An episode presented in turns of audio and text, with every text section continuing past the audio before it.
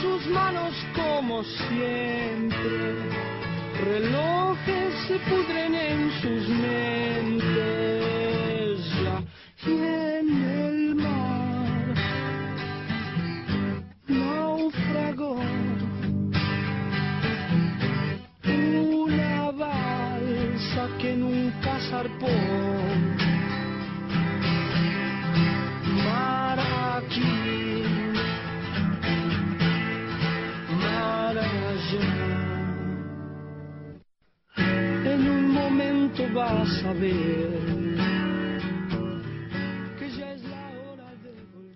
Se murió Spinetta, ¿sabes? De un cáncer, de pulmón, creo. A principios de febrero. 62 años tenía. No es que fuera un chaval, pero che, siempre se van los mejores. Todavía le quedarían canciones entre las cejas, estoy seguro. Hoy en día, con 62 años, ya no es uno tan mayor. Casi se puede decir que es una edad de oro para un músico, para un intelectual como era él. En fin, qué lástima. Siempre se van los mejores. Ya se podía haber muerto cualquier otro, no sé, Menem, por ejemplo, en vez del flaco, digo yo. Míralo, tendrá ya más de 80 años el viejo y ahí sigue, haciendo política, o lo que sea que haga. Ya se podía haber muerto él, en vez de Spinetta. Vi la sortija muriendo en el carrusel. Vi tantos monos nidos, platos de café. Platos de café.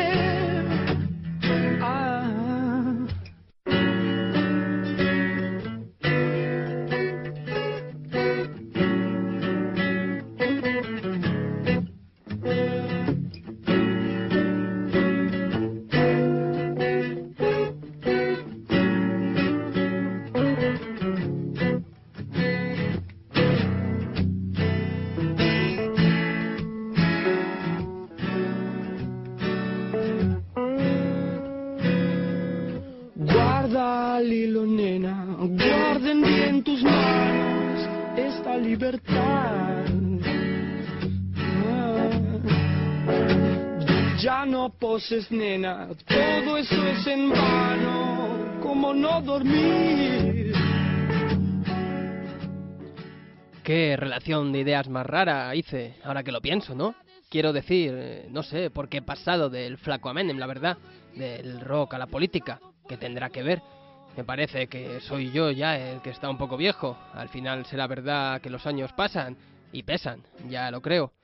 Aunque, por otro lado, bien pensado, tal vez no sea tan raro, ¿no? Pasar de Spinetta a Menem, digo, del rock a la política. El rock fue un poco una forma de hacer política durante todos aquellos años. Había pocas más. Antes de Menem, con las dictaduras militares, las juntas, todo eso, me refiero. El rock fue nuestra forma de soñar, de sacarle luz al gris, aquel gris en el que vivíamos, ¿verdad? Qué buenas bandas, qué buenos toques, ¿te acordás? Sui Generis, Almendra, Pescado Rabioso, Los Abuelos de la Nada, Serú Girán, Gieco, García. Parecía que, a pesar de todo, se podían cambiar las cosas, ¿verdad? Que nosotros podíamos cambiar las cosas, a pesar de los tiempos que corrían, que se podía salir de aquella mediocridad, que había algo al otro lado que merecía la pena. Y los 80, a pesar de la guerra, a pesar de todo, ¿recordás la intensidad de los 80? Todo era nuevo, sobre todo la música. Sin duda la música era política entonces, me doy cuenta ahora. Hacía tiempo que no pensaba en eso, pero ahora con el tiempo lo veo cada vez más claro. Parecía que podíamos cambiar las cosas, ya lo creo, y al final cambiaron, ¿verdad? Al final lo logramos. Aquellas sombras del camino azul, ¿dónde están? Yo las comparo con cipreses que vi solo en sueños. Las muñecas tan sangrantes están de llorar. Yo te amo tanto que no puedo despertarme sin amar. Y te amo tanto que no puedo despertarme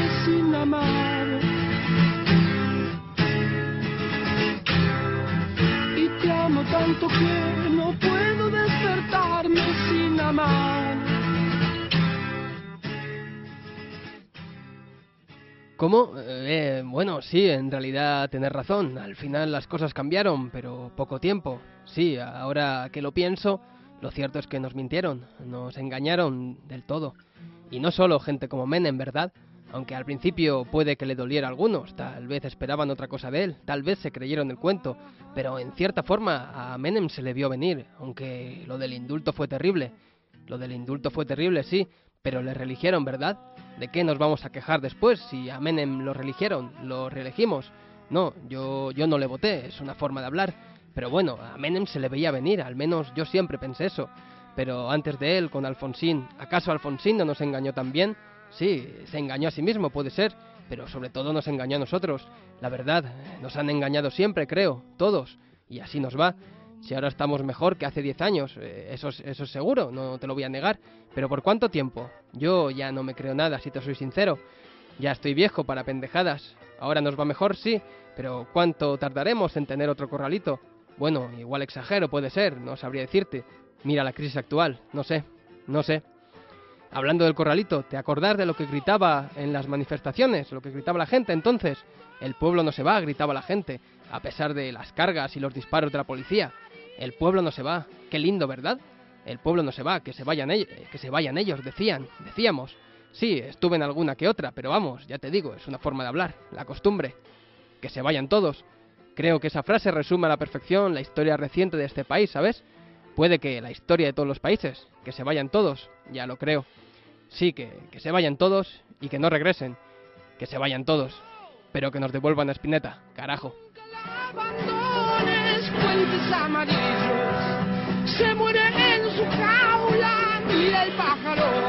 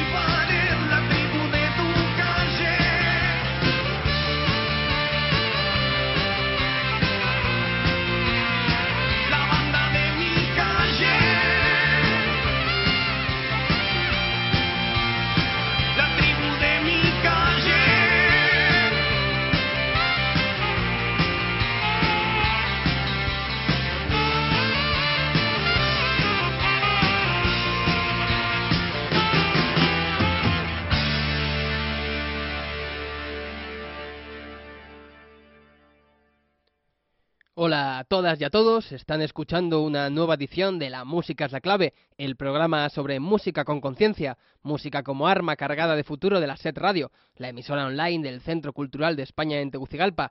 Arrancábamos después de la sintonía con Cantata de Puentes Azules del gran Luis Alberto Spinetta, enorme músico argentino, tristemente fallecido el pasado 8 de febrero, y a quien le debíamos un, aunque humilde, más que merecido homenaje. A continuación hemos escuchado Vencedores Vencidos de Patricio Rey y sus Redonditos de Ricota, banda que a pesar de su nombre, o quizás gracias a él, es uno de los grandes referentes de la música y de la contracultura argentina, especialmente de aquella escena más underground nacida en los estertores de la dictadura militar de Videla, dictadura que tras la debacle de la Guerra de las Malvinas acaba desapareciendo en 1982. Y es que después de zambullirnos la semana pasada en la música del movimiento por los derechos civiles en los Estados Unidos, los perpetradores de este proyecto de agitación mental y guerrilla sonora, que es la música es la clave, esto es, un servidor, el camarada Bernal, combatiendo cuerpo a cuerpo al guion y al micrófono, y el subcomandante Papusek, responsable de artillería y de mesas de mezclas, se complacen en regresar a La Pampa para retomar el monográfico que comenzamos allá por el mes de enero sobre rock argentino. Así que, sin más ni menos, retomamos esta historia aproximadamente donde la dejamos. Bienvenidos.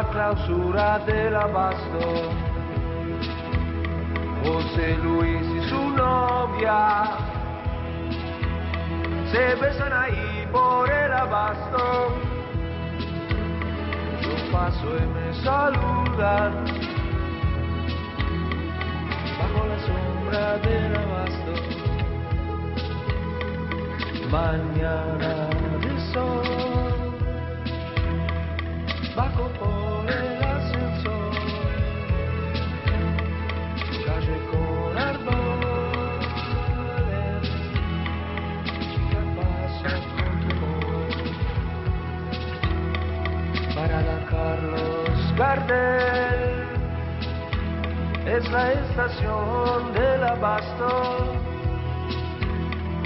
Sergio trabaja en el bar en la estación del abasto. Piensa siempre más y más, será por el aburrimiento. Subte línea B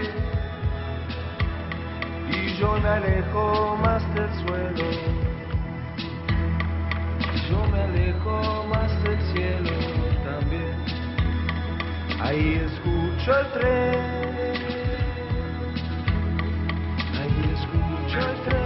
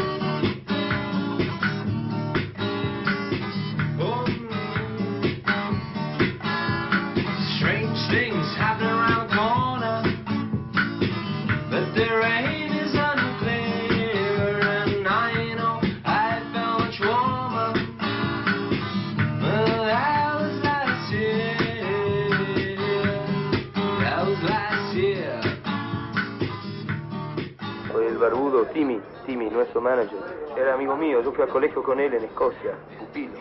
Y desde ahí, eh, después él vino a Londres y vivimos juntos, yo, mi novia y él vivimos en la misma casa. Y después él vino acá, se casó se quedó. Y yo no lo vi por cinco años. Yo me puse muy mal y él se metió muy bien.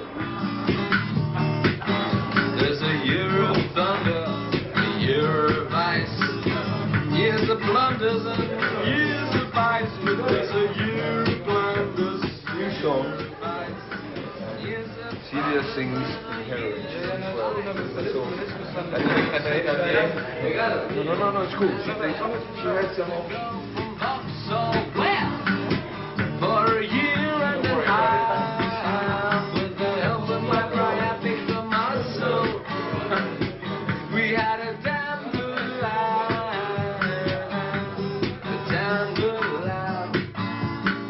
Luca va a visitar a mi madre, que va con su nueva no- novia, que se llamaba Julie, que era creo que cantante en una banda punk de ese momento.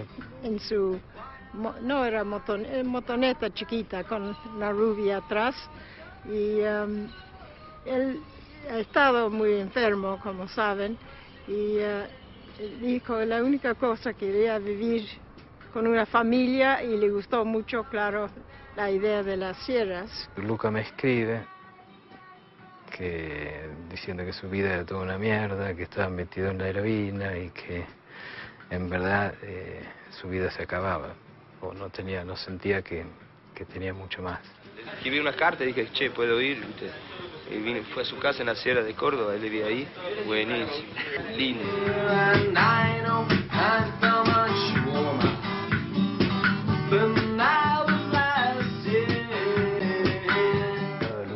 Ayuda.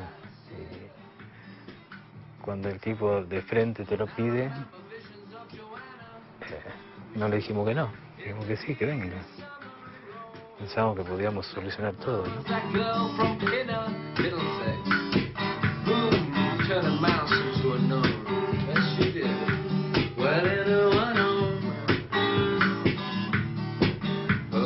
Que Luca vino acá para conquistar o hacer nada o armar sumo ni nada.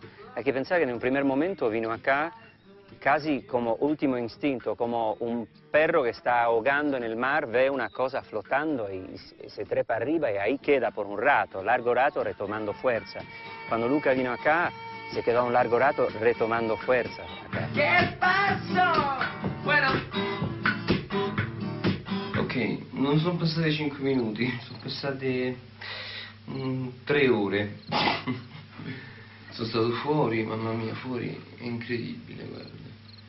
La luna sarà mm, mezza, tra mezza e tre quarti, però si vede tutto fuori. Le stelle sono fortissime. C'è un'aria. I mean, it's so clear, it's unbelievable.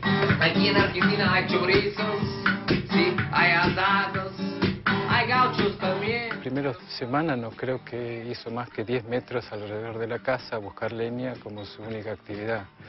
Tenía cero energía y llevábamos todo como una familia. Se unió a la familia, hizo parte de la familia y de ahí en más todo siguió con uno más en la casa.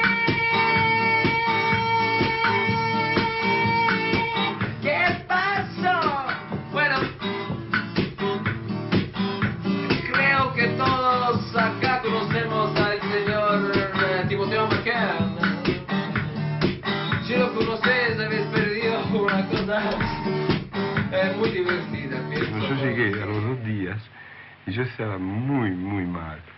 Y él, él eh, de repente una noche, después de tomar un poco de vino, me dice, me voy a matar. Me voy a matar, me dice. Y Yo pensé que me vino acá para salvarme. Y me encuentro con un tipo que pensé que se me re bien y se va a matar. Y aquí hay chivitos y el agua buena, el vino también. El vino también cordobés, que a terminar a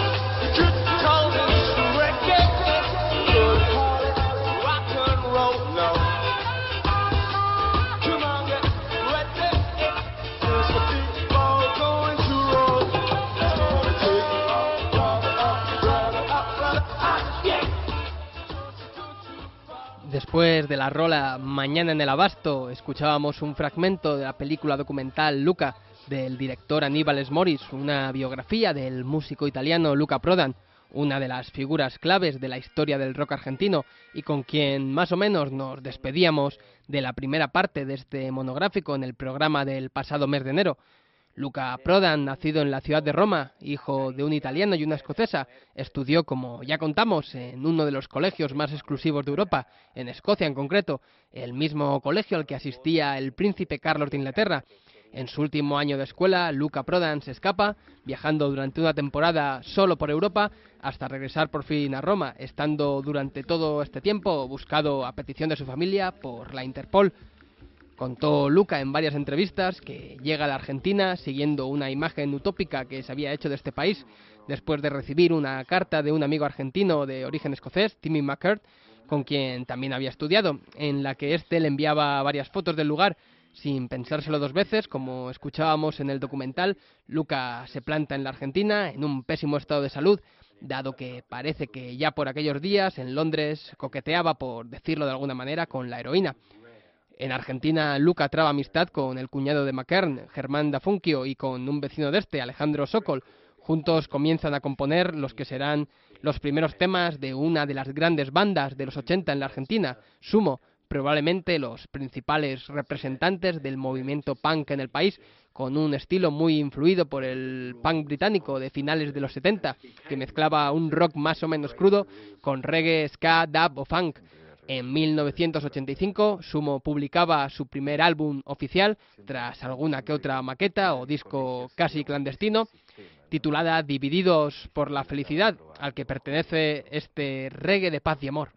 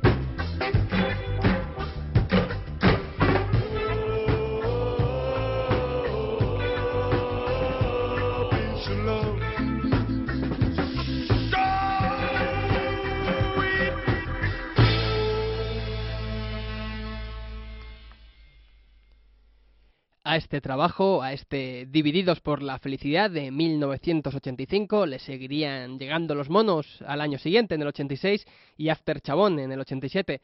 Lamentablemente, ese mismo año, ese mismo 1987, un 22 de diciembre, el mismo día, una anécdota de la historia del rock, que, moría, que moriría Joe Strummer, eh, cantante de los Clash, 15 años más tarde.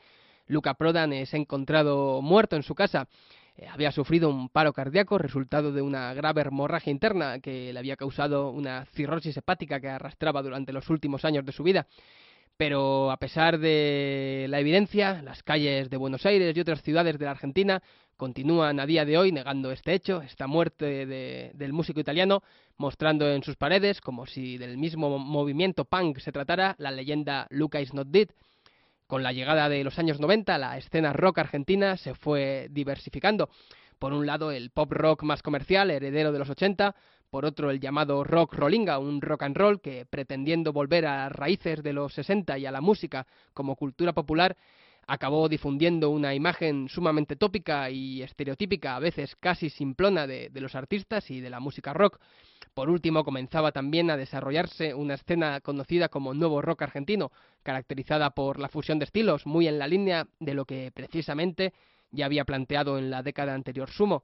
Representantes imprescindibles de dicha corriente son bandas como los fabulosos Cadillacs o Todos tus muertos, de quienes ya hablamos en su momento. Otras que se nos quedaron entonces en el tintero, también muy influidas por los ritmos jamaicanos, son los auténticos decadentes o, desde una perspectiva mucho más ecléctica, la Versuit Bergarabat.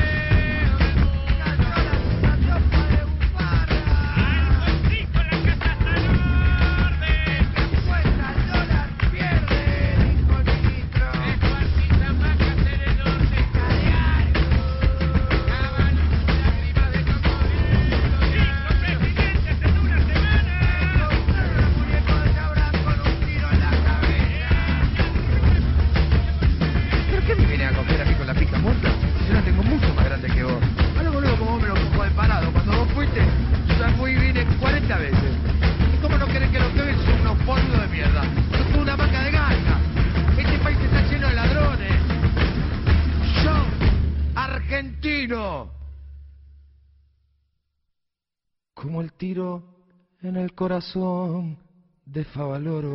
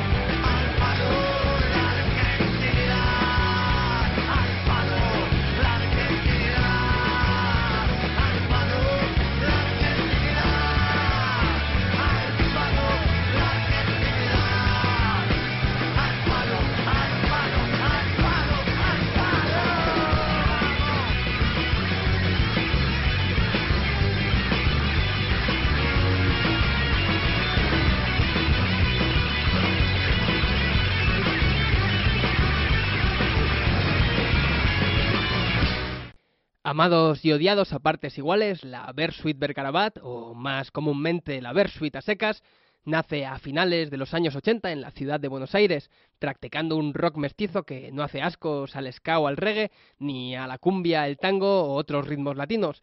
Criticados por estar con una multinacional y por algún que otro quilombo con temas de derechos de autor, como les pasó con la banda Las Manos de Filippi y el tema Señor Cobranza, es innega- innegable, por otro lado, la calidad de su música y la fuerza y la crítica de sus letras, en las que no suelen dejar títere con cabeza. Esta, la argentinidad al palo que escuchábamos, es un buenísimo ejemplo de ello.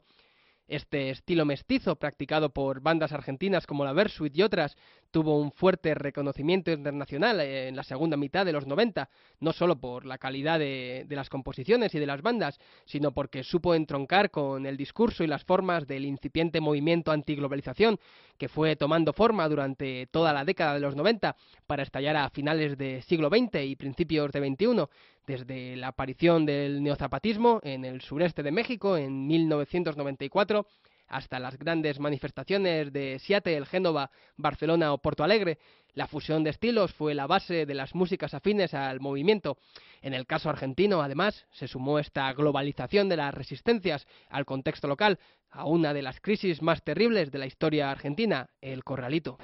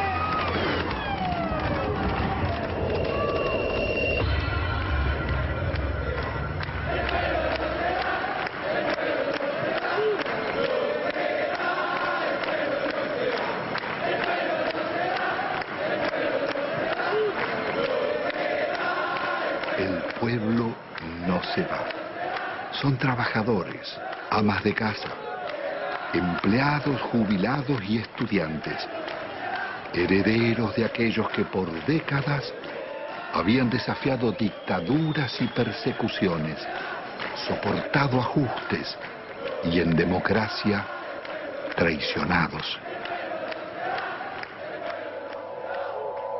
¿Qué había pasado en la Argentina? ¿Cómo era posible que en una tierra tan rica se sufriera tanta hambre? El país había sido devastado por un nuevo tipo de agresión. ejecutada en paz y democracia. Una violencia cotidiana y silenciosa dejaba más víctimas sociales, más emigrados y muertos que los del terrorismo de Estado y la guerra de Malvinas.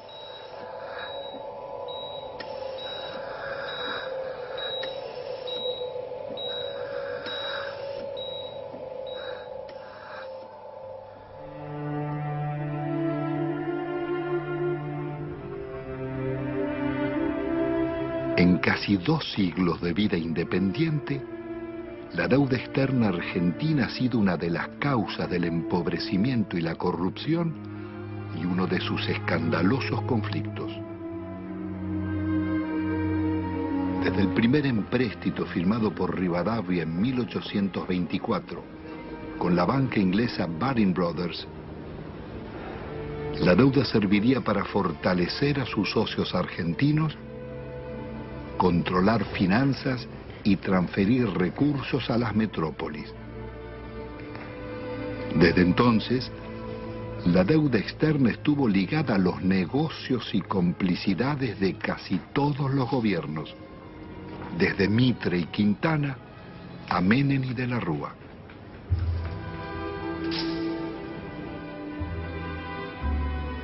La política del endeudamiento fue gestando en la Argentina generaciones de tecnócratas y funcionarios más dispuestos a servir a bancos y corporaciones internacionales que a defender su país. Moldeados en Harvard o Chicago, Oxford o Buenos Aires, sus retratos decoran las galerías oficiales. Allí están colgados desde lobistas del siglo XIX, como Manuel García y Belaustegui, hasta los últimos directores de la banca pública, Pedro Pou, Macarrone y Colombo. Administradores de una deuda que había nacido en los años 70 con la dictadura militar.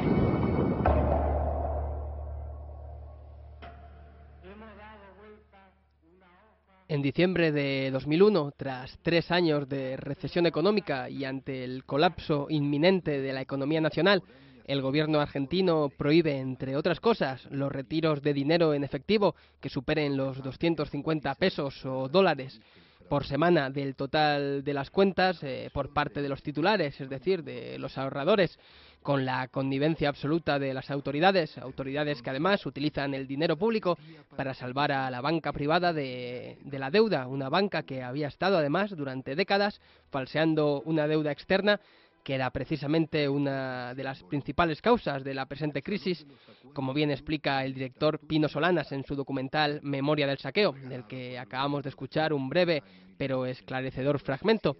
El pueblo, lejos de dejarse tomar el pelo, salió a la calle al grito de que se vayan todos y se comienza a organizar. Desde los piquetes a la toma de fábricas, los y las argentinas se enfrentan al monstruo neoliberal como pocas veces lo ha hecho una ciudadanía.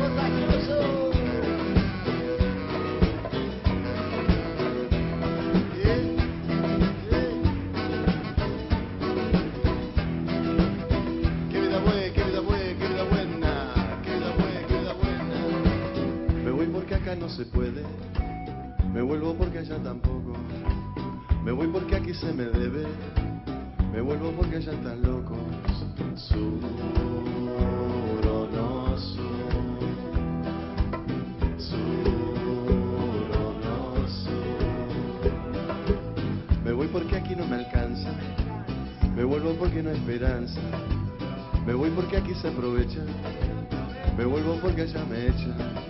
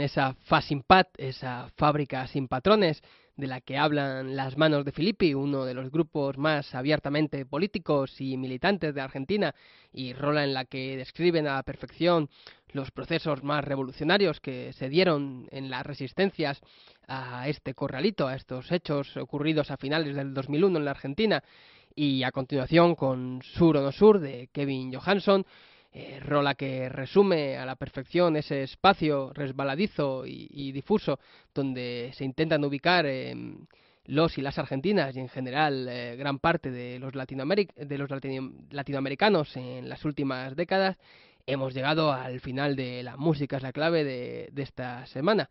Les recordamos que pueden seguirnos, además de a través de la web del Centro Cultural de España, eh, que les digo la URL es www.cct-mediocid.hn, también en nuestro blog, la música es la clave.wordpress.com y en el portal de podcasting iBox. Además, nos han informado precisamente hoy de que a partir del próximo lunes, del lunes de la semana que viene, en Elche, Alicante, España, en Radio Llove Elche, la emisora comunitaria donde un servidor empezó a enamorarse de esto de la radio, empezará a replicarse eh, la música es la clave.